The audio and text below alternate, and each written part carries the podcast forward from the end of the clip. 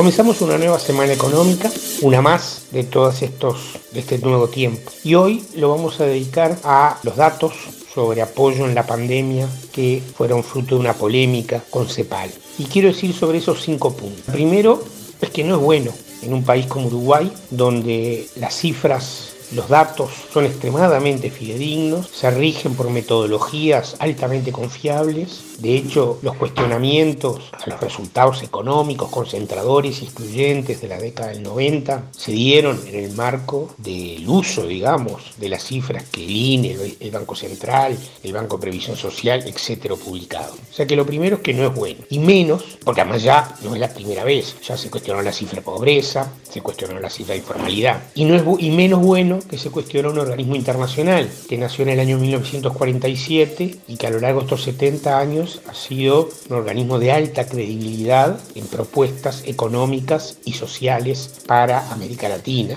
y en el manejo de la información, de los datos, donde siempre ha sido confiable. Y esto me lleva al segundo punto. La confiabilidad de la CEPAL se basa en que usa cifras oficiales.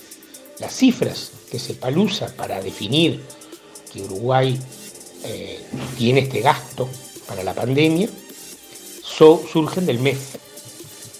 Y a eso se le agregan algunos otros gastos que se contabilizan en, otros, en otras cuentas oficiales.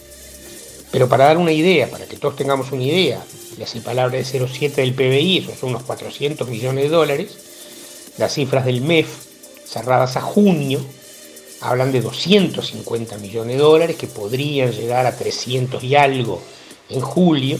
Primero de septiembre estarán las cifras de julio. O sea que es razonable que el 0,7 del PBI sea lo verdaderamente gastado. Y como digo, surgen de las cifras oficiales que los organismos del gobierno envían a la Comisión Económica para América Latina. En tercer lugar, ellos vieron que habían, la habían macañado con esto, se habían dado cuenta que no tenía sentido cuestionar y pasaron a definir que el debate no era de cifras, sino era de conceptos. Y el concepto que manejaron fue de que Uruguay debía gastar menos porque tenía un nivel de gasto previo de protección social eficiente, fortalecida. El canciller llegó a decir excelente, le puso una nota muy alta, digamos, construida en los gobiernos anteriores. Sin embargo, esto entra en contradicción con el discurso hasta, el día anterior, porque durante la campaña electoral y sobre todo en la presentación de la rendición de cuentas, fueron enfáticos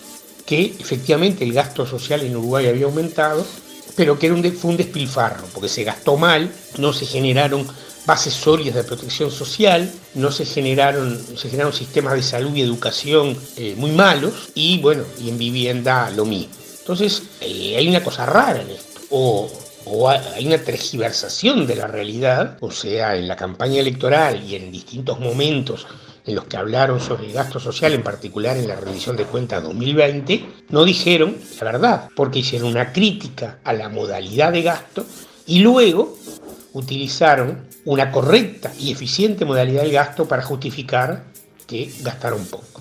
En cuarto lugar, igual el gasto es bajo. Aunque tomemos esto, el gasto es bajo. Es claro que en México, que no hay seguro de desempleo, todo el gasto en seguro de desempleo que se gestara es un gasto COVID. Aquí no, aquí hay una parte del gasto de desempleo que se hubiera gastado igual, porque el sistema de seguro de desempleo en Uruguay ya existe desde hace muchísimo tiempo. Lo mismo las personas que perdieron ingreso, no en el sector formal, porque allí van el seguro de desempleo, sino en el sector informal, porque perdieron su venta por la cuenta, este, que les compensaba, por ejemplo, los que tenían transferencias monetarias, lo perdieron. Y eso era casi el 70% de su ingreso perdieron, en algunos casos del 60 o en otros del 50. Y la compensación fue absolutamente pequeña. Una compensación de más o menos 1.200, 1.400 pesos por hogar o de 400, 500 pesos por persona. En el caso del seguro de paro se pierde la mitad de su ingreso y no hay una compensación adicional.